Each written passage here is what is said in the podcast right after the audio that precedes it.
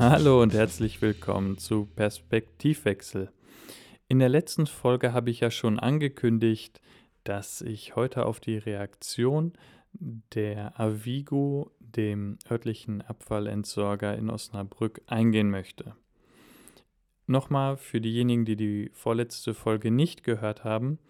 Es ging darum, dass an den Abfallentleerungstagen die vollen Mülltonnen in einigen Bereichen hier in Stadt und Landkreis Osnabrück auf Blindenleitstreifen oder an Orientierungspunkten für blinde Menschen ungünstig platziert werden.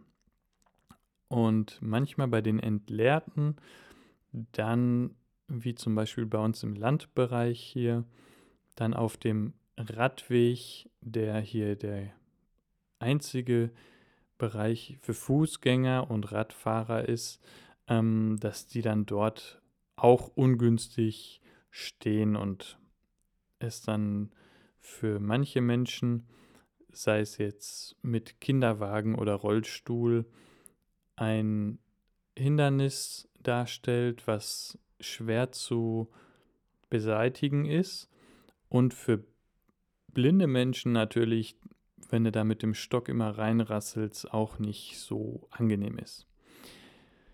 Genau, die Reaktion, die ich bekommen habe, sieht so aus, dass sie intern über diesen Sachverhalt diskutiert haben und sich dazu auch Gedanken gemacht haben, wie sie im Detail aussehen, kann ich jetzt hier nicht mh, hm, noch nicht sagen, weil ich diese Details nicht habe. Was mir aber gesagt wurde, ist, dass bei der nächsten Sitzung mit den Fahrern ähm, das thematisiert wird und darauf hingewiesen wird und auch in der nächsten Ausgabe von Abfall aktuell, was an alle Haushalte geht und ja, über Regeln der Entsorgung informiert, mm, dass da dann auch darauf hingewiesen wird, dass man ja wahrscheinlich dann die G-Bereiche frei halten soll. Insofern muss ich echt sagen, schon mal vielen Dank an die Avigo, dass sie sich darüber Gedanken machen oder gemacht haben auch. Und auch, dass so ein Feedback wie jetzt über dieses Format zu Gehör kommt. Und natürlich bin ich gespannt, wie es dann in der Praxis aussehen wird.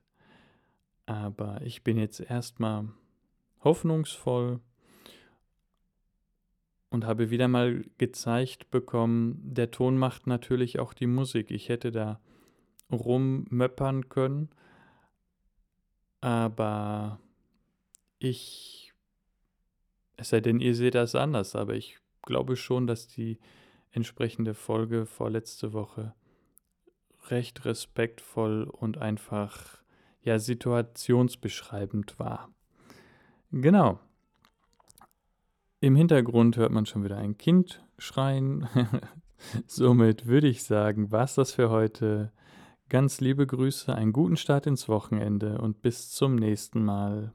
Ciao, euer Daniel.